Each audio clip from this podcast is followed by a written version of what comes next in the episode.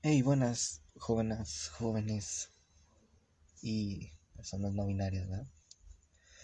Si yo todo lo que ustedes, si ustedes me dicen, quiero que utilice este pronombre, va, yo lo voy a...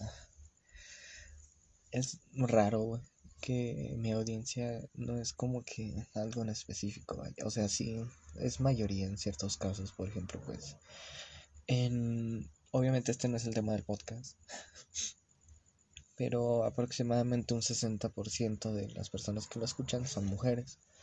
El otro resto es no binario, creo, y ya después siguen los hombres. Algo así estaba la estadística bien rara. Y en cuanto a edades, estaban variadas hasta cierto punto. Es raro, pero está bien, ¿no? Entre, entre más audiencia variada, mejor. Mm, ¿Qué hay de nuevo últimamente?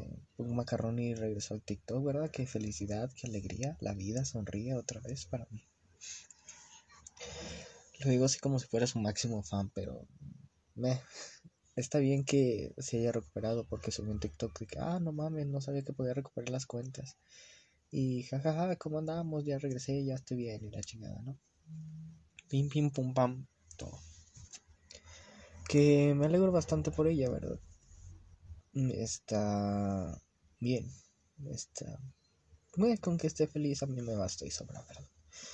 Porque a pesar de que aquí tu servidor sea una persona muy apática y antipática, pues me gusta ver a la gente feliz, a la gente que pues, se merece ser feliz, feliz, ¿verdad? quería robar un tema de podcast. Ah, como otra cosa, síganme en Twitter, por favor. Arroba Black. Creo que si llega a ganar ese nombre, a huevo, la vida. Es la única red social como que como tal que uso y pues ahí se pueden sugerir temas para podcast. No tanto así porque no mames, quiero ver números y quiero ver que la gente... No. Sino pues para que se me sugieran temas de que voy a hablar de esto y la chingada. Porque pues a veces se me acaban. Este es el caso.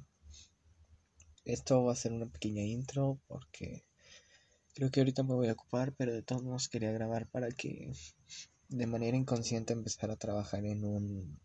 Güey, tengo que empezar de una vez con los temas y de igual modo de manera inconsciente empezar a pensar en mm, en temas porque ya tengo esta como que de cierto modo me, me anclo me comprometo a algo. Que pues puede ser un buen tema no ese tipo de cosas inconscientes que haces.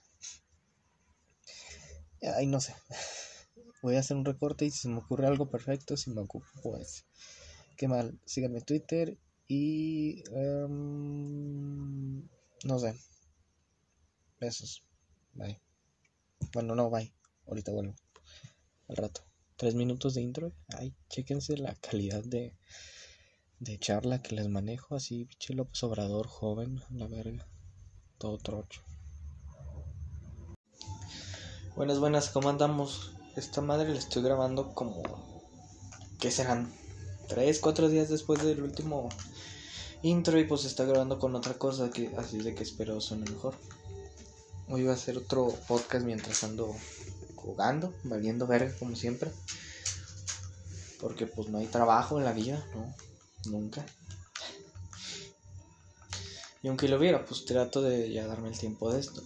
Quería hablar de un tema medianamente serio, entre comillas, o al menos interesante dentro de lo que cabe, ¿verdad? Primero que nada, no soy ningún experto, no soy ningún historiador, no soy ninguna persona que digas, no mames, qué pinche estudiado es este güey. No, para nada. De hecho, es lo menos a lo que me acerco. Digo, pues lo, lo máximo que hago así interesante es jugar Tetris. Y más o menos me sale.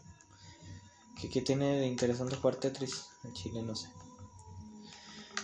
Al punto, Mm,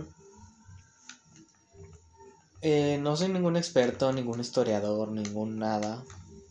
Mi única fuente, sí, fuentes, dos puntos.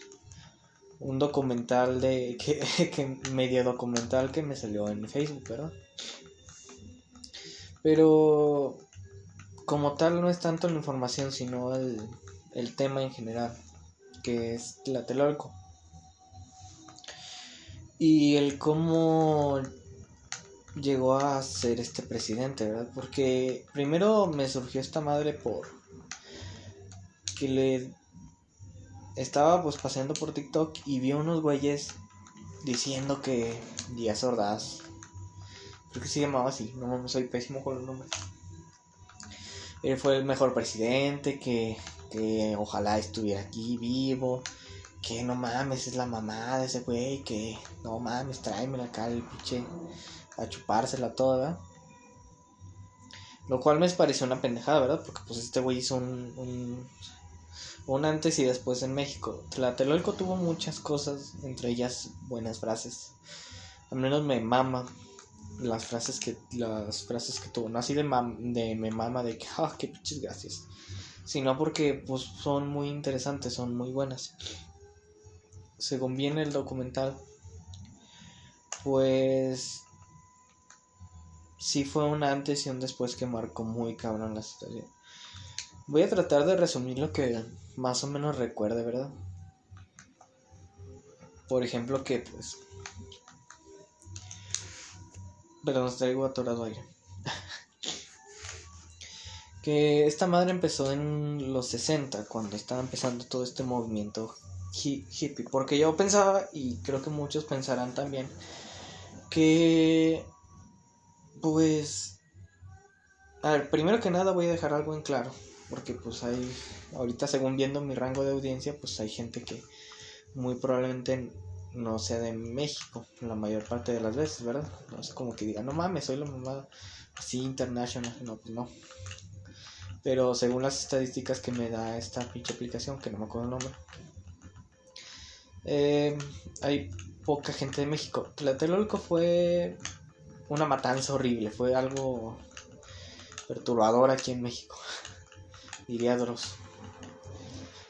Mm, no me burlo del tema, sino más bien pues estoy aligerando las cosas con comedia porque fue algo realmente exagerado y exageradamente sanguinario que demostró la, la poca humanidad que puede llegar a tener el, el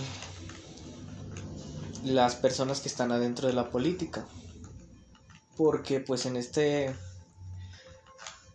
en esta matanza fue una matanza hacia estudiantes por diferentes razones, ahorita les voy a contar bien. Fue una matanza a personas jóvenes, mayormente no pasadas de los 20 años, que estaban protestando por mejores situaciones, ¿verdad? Fue una eliminación total de estas personas, la mayor parte de ellas. Se calcula que fueron más de 300, pero yo creo que fueron como mínimo mil y algo. Porque realmente ahorita explico por qué. Este fue un como un limpiar el nombre de la nación en base a matar a esa gente sin piedad alguna. Según esto sí no salió en el documental, pero según eso pues también cuando los militares estaban disparando, esta gente trataba de huir a diferentes casas, de refugiarse, y los militares llegaban, encontraban a los que fueran, y si creían que eran estudiantes o si simplemente los veían muy sospechosos, los mataban y este, manchaban toda la, toda la casa de sangre, fuera familia, estuviera niños ahí, estuviera gente ahí que no tenía nada que ver, los mataban fue algo horrible. Siento que no soy bueno explicándolo. Al menos no al, como de cierto modo el punto principal que fue pues directamente la matanza. Pero es algo muy muy interesante de ver. Es un buen tema para investigar si es de México o no. Es un, ¿cómo decirlo? Sí, un excelente evento histórico que siento que podría llegar a ser un evento histórico pero no se le da tanta, tanta importancia. Tal vez porque es México, no sé. Pero bueno, ya, esta, porque como repito, todos piensan muy seguramente que nada más fue Tlatelolco y ya, ahí se, se acabó todo el, tema, ¿no? O sea, fue nada más esa fecha. Pero no, de hecho esto empezó con algo que no tiene nada que ver con los estudiantes. Este, voy a de nuevo, este es un, fue del documental, medio documental que vi. Este, no me tomen como una fuente confiable, nada más quiero un poquito acercar el tema, ¿verdad? En la mayor parte de las cosas no me tomen como una fuente confiable. Ya, sin divagar, empezamos en los 60 este movimiento hippie se estaba alzando, apenas las juventudes estaban tomando voz en la sociedad y México estaba avanzando bastante con relaciones internacionales. El hijo de su puta madre, Díaz Ordaz, estaba tomando apenas la presidencia, creo que sí fue por los 60, o sea, iniciando los 60 él apenas estaba tomando su presidencia, ¿verdad? Su cargo de presidente. Y mm, había dificultades, bastantes dificultades en el sistema a pesar de que estaba avanzando bien la economía. Un caso de ellos fue, según el documental, fue el mal sueldo que se le estaba dando hacia los a los médicos. En este caso, pues los médicos empezaron a protestar. Primero que nada, todos colocaban a Díaz Ordaz como una persona difícil de tratar desde un punto de vista personal. También había visto medio otro, no documental, pero sí otro reportaje más o menos de, de cómo era ese güey. Y hasta cierto punto se ve justificable su actitud negativa. No tanto lo que, lo que hizo, obviamente, sino su actitud negativa ante todos, porque pues era un güey muy feo. y según el, otro video que vi, que pues igual sería medio documental, te hablaban de que pues ese güey era un, un inadaptado social muchas veces, que era un güey, si no mal recuerdo, pegado a los libros, porque no, no era como que tenía mucho pegue. Por lo mismo estaba feo. Y pues llegaron a hacerle bullying algunas veces, entre otras tantas cositas.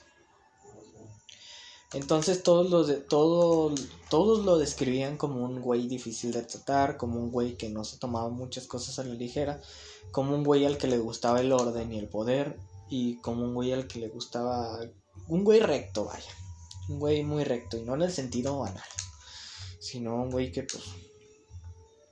pues... son sus cosas y déjalo, y si no, Haz de cuenta como su servidor, pero sin estresarse tanto con la gente. O sea, yo sí me estreso, pero ese güey era como el doble o triple. Si era de que no me estés cagando el palo. Entonces, obviamente, su gobierno se iba a asemejar a eso, ¿no? Lo que pasa con este cabrón es que llegó a la presidencia por palancas, claro. Como la mayor parte de los presidentes. Y se lo pues llegó a la presidencia, vaya, entonces vio que los médicos estaban pidiendo un mejor sueldo y les dijo, ¿saben qué? Vayan y chinguen a su madre, mejor sueldo mis huevos. El chile no los quiero ver aquí, a la verga. Ahí fue cuando empezaron las protestas.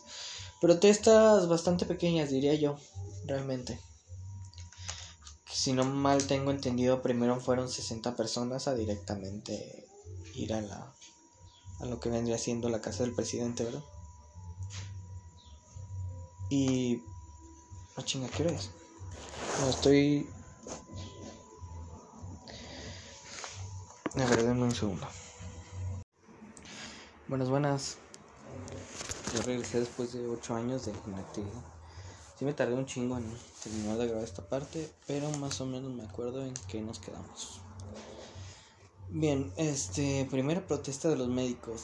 Primero recalcar que pues, no sé si lo había dicho, pero la presidencia de Díaz Ordaz se mm, destacó y destacaba en su momento por ser una de las más represivas.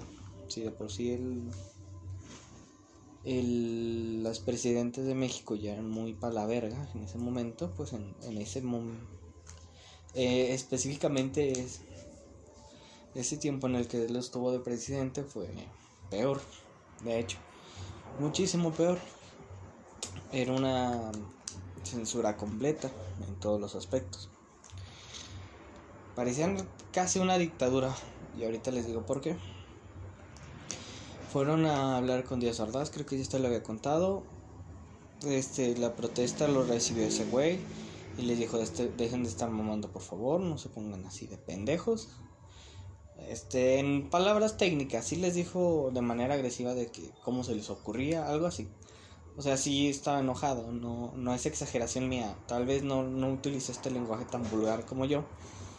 Pero sí dio a entender que no tenían el derecho de protestar y que no tenían el derecho de hacer desorden público.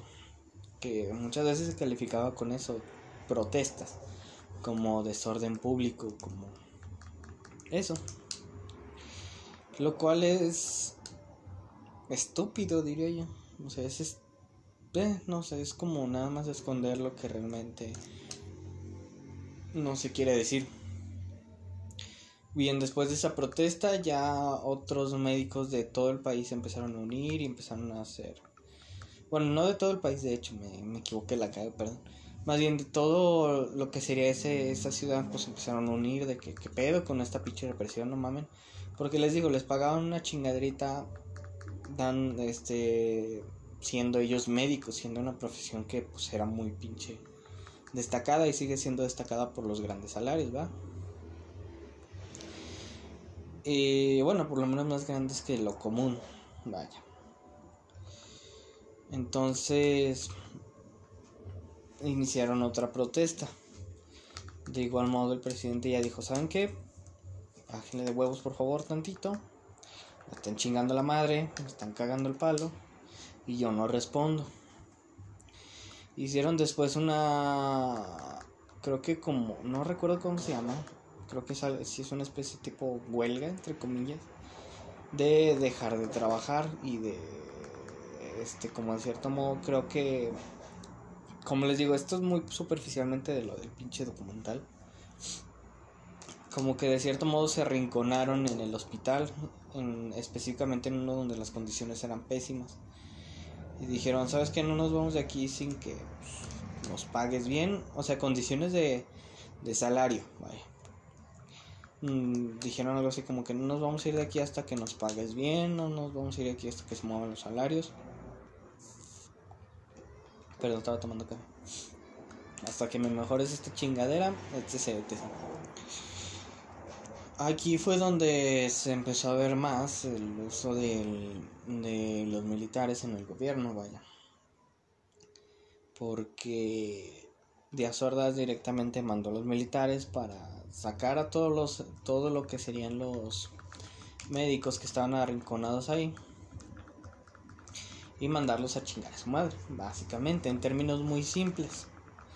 ¿Qué pasó con los enfermos? Pues mandó médicos militares para que se hicieran cargo de ellos, o por lo menos de los que están en una salud muy grave.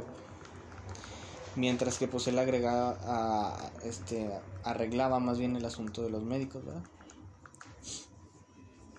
Después, si no mal recuerdo, ya se hizo todo este revuelo de, de las noticias. Y pues este güey ya sin ver mucho nada más que hacer, o sin poder esconder mucho, hizo lo que se estaba pidiendo, lo, lo que se exigía, ¿no? Que era básicamente subir los salarios. Lo subió tantito y sí mejoró un poquito las condiciones. Un poquito con mala cara, ¿no? Con malas ganas, así como pinche berrinche. Pero mames, mi, orden, ¿dónde está el orden? No, aquí no hay orden nunca. Porque le digo, este güey lo que le destacaba y lo que le mamaba, lo que le movía las pinches tetas y los huevos era el orden lo que Esto es lo que yo quiero aquí en la vida. Y nada, terminaron las, terminaron las protestas, pero pues ya, ya se, como de cierto modo, abrieron paso a otras tantas. Les digo, tanto el, como que todo fue, fue para que empezaran las protestas, ¿no? Tanto lo de los médicos como la represión que había, etcétera había mucha censura, entonces empezaron, eran los 60, como digo, estaba empezando este movimiento. Porque digo, como digo, como si hubieran pasado las semanas con ustedes, pues no sé, lo máximo que van a notar es un corte y si al caso más ruido de fondo. Este, empezaron las protestas adolescentes en el mundo, empezaron a alzar la voz los adolescentes, los muchachos, ¿no? Para decir, aquí hay gente adolescente, los adolescentes existimos. Siempre aquí. Aquí andamos macizos. Y repito, este güey no le gustaba que las cosas salieran de control. Era lo, que más le cagaba a los huevos. Fue como escupirle en la pinche cara. No le gustaba el desorden o lo que consideraba des Bueno, sí es desorden una marcha. No creo que haya muchas marchas, así que tú... Bueno, desorden entrando en la categoría de que... Pues era mucha gente movilizándose y haciendo un cagadero con el... Tra sí es desorden, cualquier marcha llega a ser desorden de alguna otra forma y pues no es no estoy en contra de la marcha así no mames limpia todo no. Ya x no voy a estar ahí chingando a la madre con ese tema. Entonces empezaron este pedo los muchachos no los muchachinos que no queremos esto y lo otro. En todo el mundo vaya las protestas en México no, no habían comenzado así que tú digas no mames qué rápido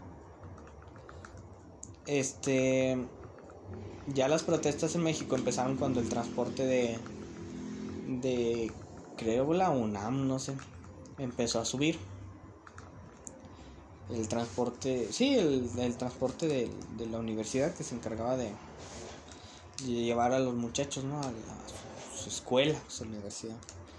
Y lo único que hicieron no fue movilizarse ni nada fue nada más creo rayar un un camión, así de que no mames, se mamaron. Este.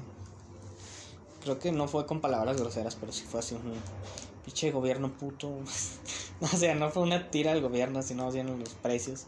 Quería hacer ese chiste. Chiste, oye el comediante. Este, sí, criticando un poquito a los precios de que no, es que esto es altísimo. Te mamas, no, dos pesos, no, te mamaste. Que pues sí supongo que llegaba a ser un precio alto, ¿no? Supongo yo. De hecho creo este, hablando de, que no le gustaba el desorden, este güey estaba muy en contra de las Olimpiadas. Si era así como no mames, no, no me pongas Olimpiadas aquí, no quiero que México tenga aquí un vergo de gente. Aléjate. Que hasta cierto punto lo comprendo. O sea, no, no justifico sus acciones, ¿verdad? Pero se, es, un, es un personaje que se llega a comprender. Hoy la llamada de los fieles. Es un personaje que se llega. Tal vez porque yo tengo mucho esa, esa mentalidad igual de que no me estén cagando el palo, por favor. No quiero estar aquí. Eh, de nuevo, no justifico sus acciones, pero sí llego a comprenderlo porque, pues, repito, este güey era un inadaptado social, era un güey que le hacían mucho bullying, era un güey que lo acosaba, era un güey que, que sufrió muchas cosas. Entonces, viéndolo desde un, desde un punto de vista, de cierto modo, psicológico, pues era un güey que con justa razón era, era inestable. Bueno, volviendo al tema. Empezaron las protestas por el, por el dinero y este güey pues dijo, ¿sabes qué? Ah, sácamelos a chingar a su madre, no quiero que nadie me esté moviendo aquí la Universidad Nacional. No quiero que se estén pasando de huevos. Y sí, se les dio como de cierto modo Mm, de cierto modo un aviso, o sea, según tengo entendido, o sea, sí fue como un, entre comillas, regaño. Según tengo entendido, no recuerdo bien esa parte, pero sí fue algo de que le cagaron los huevos a, a los de estos universitarios y les dijeron huevos. No, no, no, no. Creo que sería un aviso por parte del gobierno de que qué les pasa, porque están haciendo sus chingaderas, ¿no? Y creo que empezó un poquito más represión en las de, más de represión en las universidades que fue un punto también que hizo explotar a, los, a la juventud no que pues de por sí ya era como que en esas situaciones digo en esa época se golpeaba a los niños en en las escuelas públicas y se, se les trataba así, se les tocaba a golpes la mayor parte del tiempo, incluyendo la escuela, y los padres daban autorización a desconocidos a golpear a sus niños, sin, sin contar igual cosas como abusos, sin contar que la mayor parte de las escuelas estaban con, con una doctrina religiosa muy cabrona. Era como que había, era rara la, la escuela que fuera realmente laica. Creo que esta se llevaba religión como materia. O sea, es algo que sigue pasando en algunos países de Latinoamérica. Entonces ya para que se den una idea de la calidad de, de la pinche educación de México, ¿no? Sí, la. Qué padre, ¿no? Qué bonita, qué avanzada. Qué ilustre. México mágico. Y. este, pues empezó más represión, fue como que un, no me estén cagando los huevos, les digo, el, el gobierno de este güey se destacaba por la represión, fue como un, no me estén cagando los huevos, por favor, o hay tabla. Entonces los adolescentes como locos que son, ¿verdad? Locos, así, locura, jaja. Juventud está muy loca, dirían los boomers. La juventud ya no es como antes. Se inyectaban marihuanas, pero. Pues empezaron un poquito ya protestas más formales, de cierto modo. Fueron protestas de que ya se empezaba a organizar la gente, ya fue todo escalando muy lento. O sea, primero fueron protestas comunes que fueron medio repelidas, primero fue, fueron otras que fue aviso del gobierno y ya, ya después empezaron las cosas como el, los plan, planteos, planteles, no sé cómo se llama, algo así, que fue básicamente arrinconarse y, y enclocharse en la, en la puta universidad, que ahí fue donde el gobierno empezó a tomar medidas un poquito más serias. De cierto modo, como lo es el ya empezar a llevar a militares a que saquen a todos a patadas y no tanto solo sacarlos a patadas, sino más bien agarrar a toda la gente posible y encerrarla directamente. Eh, tratarlos como criminales, porque pues todo esto estaba dentro de la categoría en su momento de... Es que no me acuerdo la palabra exacta, pero sí era como desorden público. De, se justificaban en eso, se agarraba mucho de esta ley este güey para decir que están haciendo desorden público, entonces son pueden ser tratados como criminales, sean jóvenes, sean X o Y. Y así empezaron otros algunos que otros paranteles y llegó pues una marcha del silencio, que ya fue cuando empezaron algunas que otras muertes por parte de de de los militares, o sea, no tanto muertes directas, pero sí era como que pues no sé, alguna persona murió en cuando se estaba eh, cuando estaba cierta marcha, güey, que soy pues ya se tomaba como una muerte y ya se, se hizo la marcha del silencio, ¿no? Que fue para dar luto a estas muertes y para dar luto a personas abusadas por, por los militares, que ya en su momento fueron muchos. Ya se estaba tomando la, la represión un poquito más en serio, las universidades que eh, habían tomado ya estaban cubiertas por por tanquecillos, creo que se llamaban, o sea, tanques pequeños y por militares este cubriendo, más bien cuidando esa parte de la de las universidades, ¿no? Para que no se tomaran de nuevo. Plantío, creo que se llamaba algo así. Para que no se hiciera otro plantío. Y la gente se empezó a movilizar más, la noticia se, se esparció por todo México en general. Ya no solo era pues esa ciudad. Ya fue más todo México que otra cosa. Y se empezaron otras marchas en otros lados, ¿verdad? Para exigir ahora, más que nada, que el gobierno no fuera tan culero con la gente. Con justa razón igual. Con completa justa razón. Y pues les digo, este güey le cagaba el desorden. Sigo repitiéndolo porque es algo hiper importante. Este güey le cagaba el desorden, era lo que menos quería, no quería que se movilizara nada. Entonces empezó a lanzar avisos de que no se vayan a pasar de huevos y le chingada. Y aquí llega una parte medianamente importante. Voy a contar esto. Estoy saltándome alguna que otra cosilla o detalles que deberían de ser importantes porque pues es una puta historia. Más que nada es historia como tal. Pero estoy tratando más que nada de hablar del evento y de, de pues, los personajes que, en, que encajaban en este evento o las situaciones que conllevaron este evento, ¿verdad?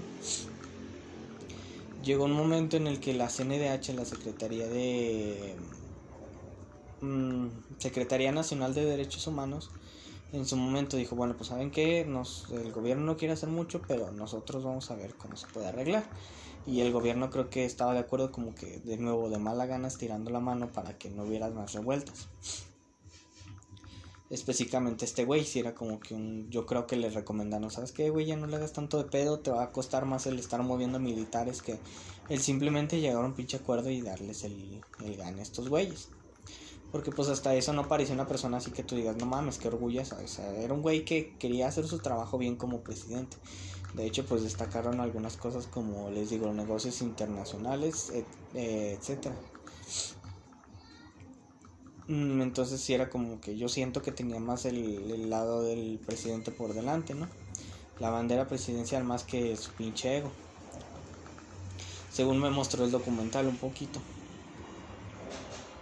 Entonces fue como un... Está bien, vamos a hacer este pedo y ya les llamaron a ciertos representantes de las marchas que ya habían hecho otro plantío en el Zócalo. Les llamaron a ciertos representantes y les dijeron, ¿saben qué? Pues si quieren vamos a hablar, no hay pedo. Y estaban justamente en el, en el Zócalo, entonces dijeron, ¿saben qué? Pues ya ahorita nos vamos y le chingada. Y estaba hablando un testimonio de una persona y dice, y luego así en palabras simples dice, un pendejo agarró el micrófono y dijo, nos vamos a quedar aquí a, a, a hacer un plantillo durante, de este día tal día hasta esperar respuesta. Hasta, o sea, hasta esperar que les dijeran, pues este día vienen y hablamos sobre este pedo y ya nos dicen qué quieren y qué no quieren, ¿verdad? Y dijo, pues este pendejo, pues nos vamos a esperar aquí a que lleguen y la chingada. Que, ¿por qué digo este pendejo? Porque directamente se estaban metiendo en una, se estás metiendo la, le estás rascando los huevos al león, güey. Te estás metiendo la boca del lobo, te estás arriesgando un chingo, estás arriesgando un chingo a la gente. Si ya sabes cómo se estaba comportando el gobierno, no sé por qué chingados los estás dejando en un puto lado abierto. Este, y estás anunciando por un megáfono que se van a quedar ahí.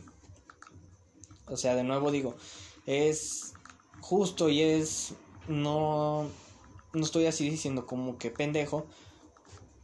Fue una excelente, mm, como de cierto modo, obra de, de liderazgo, pero no fue una muy inteligente. Fue una excelente muestra de liderazgo y de compromiso. Excelente, neta.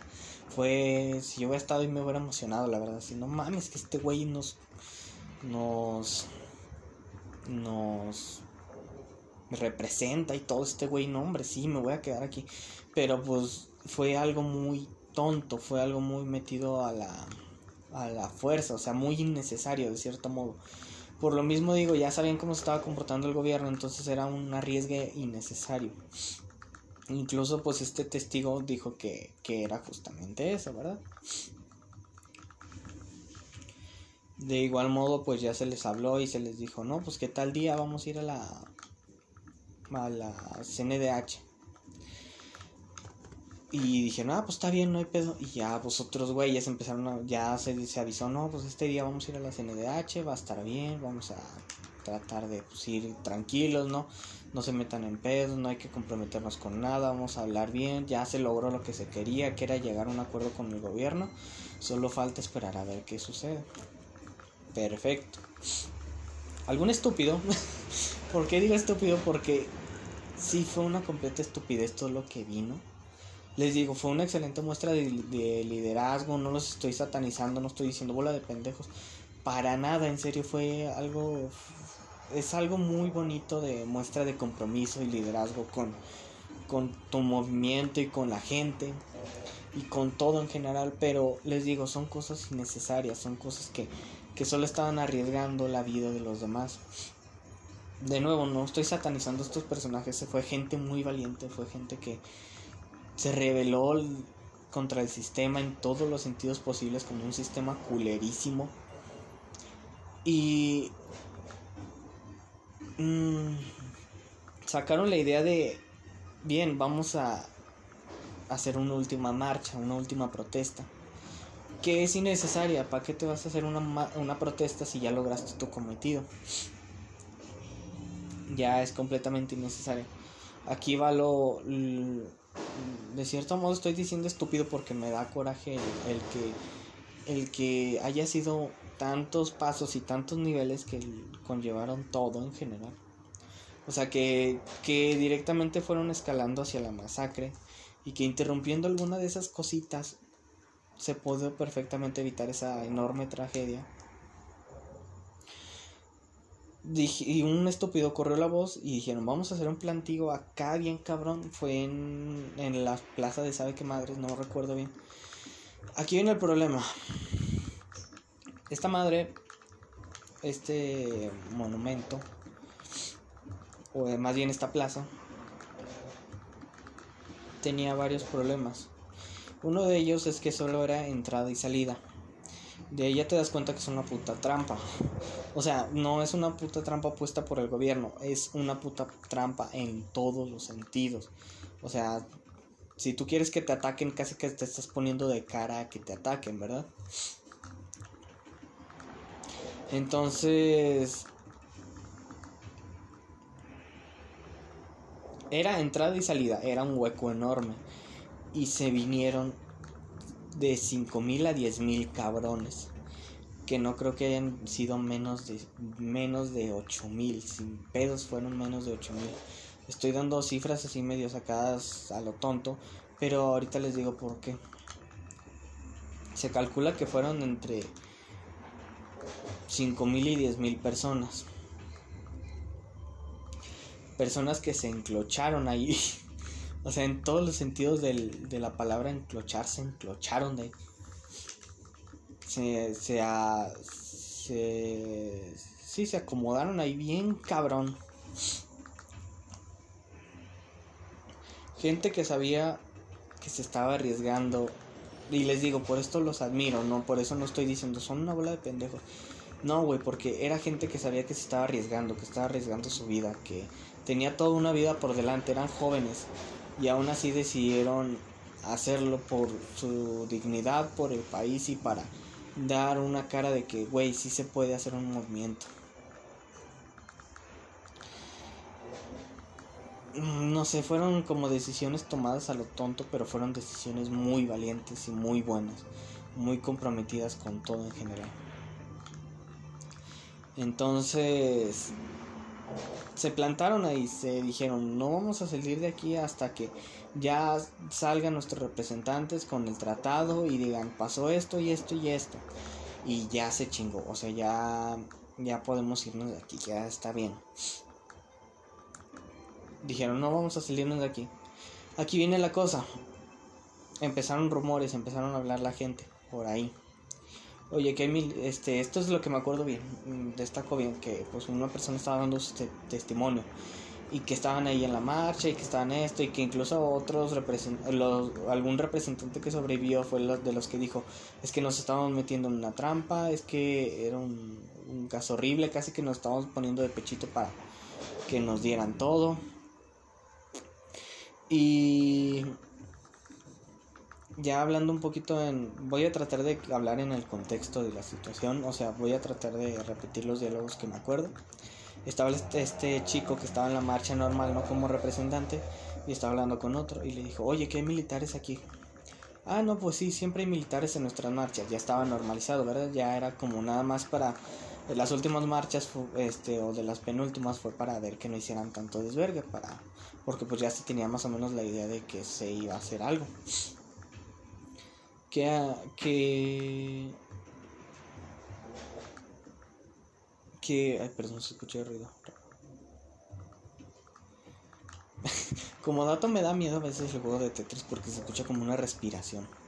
O sea, el audio es respiración a veces, entonces da, da miedo, da, te saca de onda. Siento que está alguien dormido a un lado.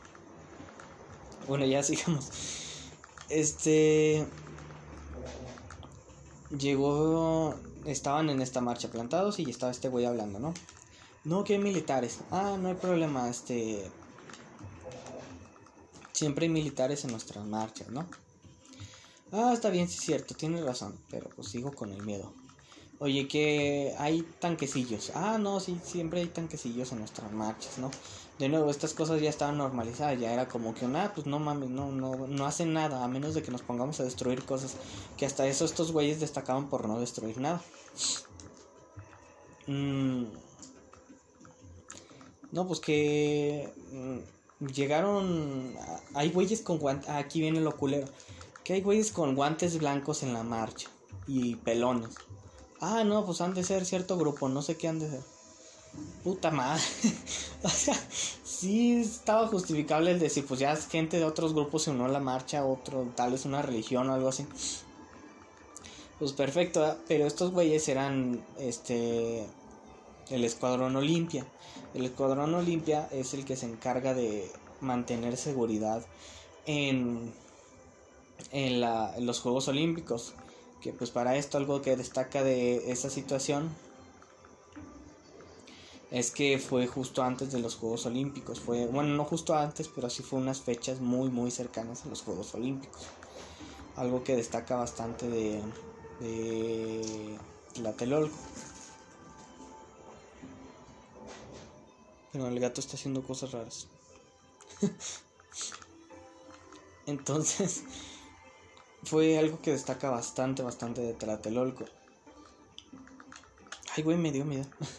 o sea, no me dio miedo, me sacó de onda. Fue una inversión muy cabrón. Y estaba el escuadrón Olimpia ya infiltrado, ya se tenía un equipo. Supongo que a Díaz Ordaz se le botó la canica y dijo, ¿saben qué? Pues ahorita los tenemos bien acomodados, güey. Vamos a darles en su madre unas por todas para demostrar que mi gobierno no es de desmadre y que a mí no se me toma la ligera la chingada. ¿Verdad? Porque pues hasta eso este güey era de cierto modo cuanto menos sincero entre comillas. Entre muchas comillas, lo más sincero sin llegar a ser cínico. Pues obviamente dando alguna que otra mentira, pero ahorita lo platico. Estaba el escuadrón Olimpia ya infiltrado, estaban tanquecillos ya infiltrados, estaban en, un, en una zona haciendo la protesta muy atorada con solo una única salida y una única entrada este. Estaban más de 5000 personas. O sea, era una trampa mortal. Si tú querías correr, no te dejaban. Si tú querías salir, no te dejaban. Nadie encontraba la salida. Entre edificios hasta su puta madre enormes que no te dejaban ver nada. Entre un chingamadral de gente. O sea, era una trampa mortal. Con ya este escuadrones militares ya escondidos e infiltrados entre la marcha. Les digo de nuevo, era un suicidio casi, era como que un grito al, a la muerte. Y se estaba dando un último aviso, ¿no? Antes de que pues se, se hablara, ¿no? La gente estaba gritando, no, sí se pudo y la chingada, gracias, los quiero mucho. Los representantes, ¿no? Y la gente, eh, sí, la chingada, huevos al gobierno. Sí, estaban muchas mentadas de madre. Y de repente ya empieza la cosa culera aquí. Se da el aviso. La gente con guante blanco, el escuadrón Olimpia se empieza a movilizar. Los tanquecillos empiezan a movilizar. La gente, no mames, ¿qué pedo? ¿Qué está pasando? Y huevos, el escuadrón Olimpia se sube a los edificios de los lados y empieza a tirar tiros para abajo a donde pueda dar. Sin piedad, sin sin decir nada, solo empezando a tirar tiros, a tirar disparos.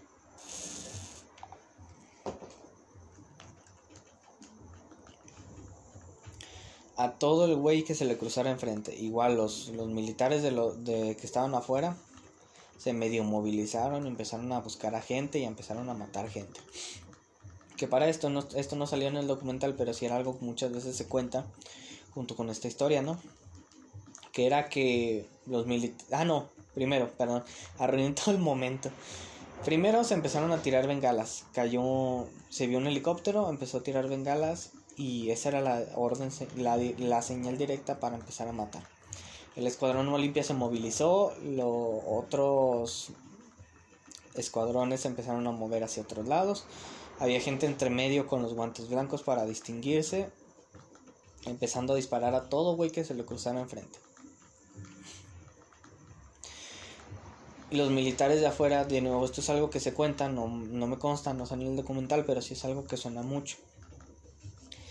Los militares de afuera se dedicaron a matar a toda la gente que vieran medio salir o entrar.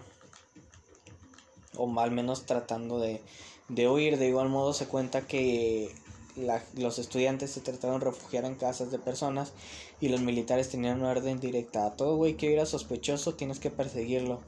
Y a toda casa que viera sospechosa tienes que entrar y matar a toda la gente que esté ahí.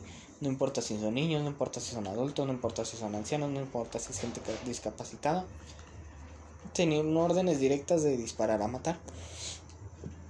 Ay, perdón. de nuevo, pues empezó, fue una, una puta cacería, un puto genocidio en todos los, los sentidos. Había gente adentro, este, con la gente así hecha bola, disparando hacia abajo a todo lo que se le cruzara, a todo lo que vieran que se movía raro. Bueno, a todo en general, porque todo desde arriba, con armas. Había otros güeyes haciendo cacería por afuera, encargándose de matar a toda persona que ellos quisieran o que se viera mínimamente sospechoso, encargándose de entrar a casas de gente para matar a, otra vez a personas porque no detuvieron, o sea, no detuvieron, pinche voz así rara, no detuvieron, fue asesinato directo, fue a todo güey que se le excusara muerte, a todo güey que vieran sospechoso muerte, todo, o sea, no fue, no no, no lo estoy diciendo así por escandalizar, fue todo, todo lo que se le pusiera enfrente, todo lo que les, casi que les diera con malos ojos o que vieran con malos ojos muerte. Todo, absolutamente todo. Para que se hagan una idea de pues, la matanza, ¿no? Que se dice la masacre, muchas veces le llama a este, a este evento histórico la masacre de Tlatelolco, ¿verdad? Y se dice que el tiroteo duró como cinco horas, creo, más o menos seis. De nuevo, pues los pongo en contexto, un poquito metiéndonos como, como de cierto modo, tratando de hacer esta visualización de la escena, ¿no? Estás tratando de salir de un lugar lleno de cinco mil, diez mil cabrones, enclochados, atorados, todos pegados, que están aparte gritando, que están aparte este, sangrando algunos, que están aparte haciendo un escándalo enorme, que están dando vueltas, que están asustados, que están en pánico, vaya. Y aparte tienes que esquivar balas de militares entrenados que te están disparando de arriba. Y aparte tienes que encontrar la salida en esa puta plaza enorme que solo tenía dos salidas hiper pequeñas, que eran como putos callejones. Para que se hagan una idea de lo difícil que podía llegar a ser y de lo trampa que era esa madre. O sea, fue enorme, fue, fue horrible. Y luego aparte, ya saliendo de todo eso, ya herido, ya con pinches cansancio de estar corriendo en esa puta plaza enorme, de estar este, empujando gente o abriéndote paso por la gente. Aparte de eso, ver una bola de cabrones, armados hasta los putos huevos, que te apuntan y te dicen, ya te vi, o que simplemente sin avisar te empiezan a disparar. Y que a pesar de que tratas de huir y a pesar de que ya encontraste un refugio, que una señora te hizo el paro así apenas, veas y escuches que te rompen la puerta, que rompen la puerta de la casa, te abren, te sacan a patadas y te asesinan, te fusilan allá afuera junto a la señora. Y a niños o niñas que estaban ahí. Ya para que se hagan una idea de pues el puto impacto que tuvo, ¿no? Todo esto. Después de esta masacre se dice que mm, los medios periodísticos que trataron de cubrirla fueron amenazados de ser cerrados o fueron o fueron cerrados directamente. Se secuestraron a periodistas para que no hablara que qué raro que en México se secuestren o se le haga algo a los periodistas. Se se cayó todo, o sea, se, no se cayó de que se cayó, o sea, de sentido caer, sino más bien de que se silenció todo, nadie habló, nadie dijo nada, el gobierno actuó normal y las personas que, que iban pasando solo vieron que ya no había cuerpos, o sea, hasta eso era un plan bien formado, era era básicamente un entrar y salir. Cualquier cuerpo que tú veas, quítalo y échale a serrín. Dicen que absolutamente toda la plaza estaba llena con, de sangre, estaba con el olor a sangre, que no, ya les digo que no es un olor muy agradable. Y estaba cubierta de, de acerrín para que para que se cubriera o se secara lo más rápido posible toda la sangre del lugar fue la gente que pasaba por ahí pues lo describe como un escenario asqueroso, horrible, perturbador, triste, mm, traumático. E incluso fue tan bien orquestado entre comillas que no se sabe aún cuánto cuál fue realmente la cantidad de personas que se murieron. Dijo en su momento, aquí va porque le digo que es medio honesto. Dijo en su momento Díaz Ordaz que sí, que este, su gobierno fue el culpable de lo que pasó, que sí asumía toda la responsabilidad y que él trataba de mantener el orden público, entre comillas, dentro de lo que cabe, ¿verdad? De nuevo, se ve de cierto modo justificable, no justificable, sino más bien es entendible, no se justifica, no hay que justificar un asesinato. Pero se ve hasta cierto punto entendible porque fue un güey rechazado completamente. Fue un güey que fue desmadrado por la sociedad y pues lo hicieron explotar. Entonces un güey así en la política, pues ¿qué esperas que hiciera? ¿Galletas? No, obviamente va a desmadrar cualquier cosa, va a ser mínimo una masacre o va a pinches amenazar con hacer una.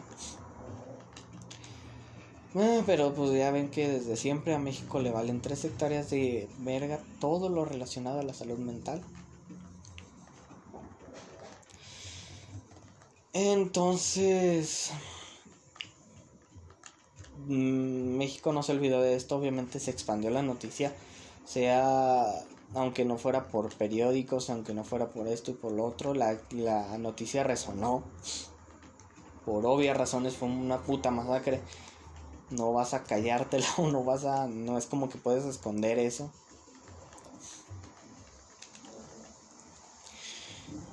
Y llegaron, llegó el día de las, de las elecciones, de las elecciones, que pendejo, de, de las Olimpiadas de México. Ese día fueron mentadas de madre en todos los sentidos, en todo momento, a días sordas. Creo hay clips en donde pues este güey está dando un medio discurso y están sonando silbidos, están sonando mentadas, está esto y el otro. Que parece mucho un momento de película, la verdad. Porque este güey está pues tratando de dar su discurso y se escuchan las mentadas. Y se escucha toda la gente enojada por obvias razones. Mentando la madre este güey. Este. Incluso creo que se tiró un pequeño papalote en el momento del inicio de, de las elecciones, otra vez aferrado a las pinches elecciones. de el inicio de las Olimpiadas, no me acuerdo si fue un papalote o algo así, algo relacionado. Para hacer un poquito de memoria y para dar luto, de cierto modo, en el evento, hacia lo que pasó realmente en, en Tlatelolco, ¿no? Este, se calcula que fueron 300 cuerpos. Hubo un testimonio de una señora que dijo que solo con ella asomarse por su ventana vio más de 63 cuerpos solo buscando a su hijo, o sea, solo asomándose por la ventana. Ahora imagínate ver y asomarte directamente a toda la plaza. Que de nuevo repito, en una plaza enorme. Por lógica, de igual modo, en, en una balacera de de tres horas, no de tres horas de cinco horas más o menos, creo que sí fueron como llegaron a ser como cinco, en donde a todo güey que se moviera lo asesinaban. No creo que hayan sido menos de mm, dos mil cuerpos, sin problema. En, en un lugar donde disparadas, donde disparadas ibas a darle a alguien. Si disparabas arriba, les ibas a dar la cabeza. Si dabas en la cabeza, matabas. Lógico. De igual, disparadas y dispararas a cualquier güey que saliera este, y a cualquier güey que viera sospechoso. O sea, era, es por mera lógica. Mm, la señora contó que vio más de 63. Este de sordas dijo que fueron menos de 60 y algo. Datos muy sesgados, creo que se decían. Muy incompletos, muy incompatibles. Mmm ¿Qué más iba a decir? Ay, güey, se me fue. Como que tengo muchas cosas en la cabeza. De nuevo se... Díaz Ordaz pues terminó su presidencia y se fue a, antes de terminarla. Dio su discurso de, de hemos sido criticados, hemos sido no recuerdo cómo decía pero pues sí fue algo algo que pesó bastante en su momento al día se le llamó el el ay no no más es que tenía todos los datos no mames el amanecer rojo algo así no recuerdo cómo. Algo relacionado. Se habló mucho de ese día fue algo que tuvo cosas muy impactantes en todos los sentidos. Y nada, fue simplemente pues algo que marcó la historia de México. Sí, hay un rumor que según eso es falso, según eso es real, según eso hay pruebas, según eso no hay pruebas. Que hay otra frase muy bonita y muy chingona que marcó esto. De nuevo, si fue, creo que sin pedos puede ser real porque pues la política en México ha estado relacionada de algún modo u otro con la televisión y la información, entonces ay güey, ya son 42 minutos. Me acabo de fijar. Entonces es como fácil mover los hilos. Hay un rumor, hay una historia, hay una leyenda urbana que puede llegar a ser real que habla de la famosa frase, ay güey, hoy fue un día soleado. Que se dice que el 3 de octubre de 1968 fue el día de Tlatelolco. En la televisión, en las noticias, con lo que, con la frase que iniciaron, en vez de iniciar con la noticia de que hubo una matanza enorme, fue, bueno, no sé si con la frase que iniciaron, pero con la, una frase que recalcó fue esa, que no se reportó nada de Tlatelolco, que no se reportó nada de lo que realmente pasó. Y fue en cambio una frase del. del. ¿Cómo se llama esta madre? Del. Sí, del presentador. Que dijo la famosa frase, ya conocida, hoy fue un día soleado. Ya dando a entender que pues hasta en ese punto ya la, la política había estado moviendo sus hilos creo que ya había hablado un poquito de este tema. Creo que estaba hablando un poquito de, de, la película de la dictadura perfecta. Una película muy recomendable, la verdad. Está muy buena. Bastante, tiene un mensaje bastante cargado y pues eso, nada más. Ya no hay nada más que decir, no me quiero alargar más. Es un hecho histórico bastante, bastante importante que siento que puede llegar a tener un impacto mundial que no resonó tanto, que por los datos sesgados y eso, pues no creo que haya, haya, se le haya tomado tanta importancia, además de que pues México es rechazado muchas veces y no somos un país reconocido por la memoria que tengamos. Aún así, pues gracias por escuchar. Síganme en Twitter, ya saben. Y ya tengo otro tema preparado, así es de que no sé si me lo voy a poner a grabar ahorita o ya lo hago. Bye, los quiero mucho. Besos y cuídense.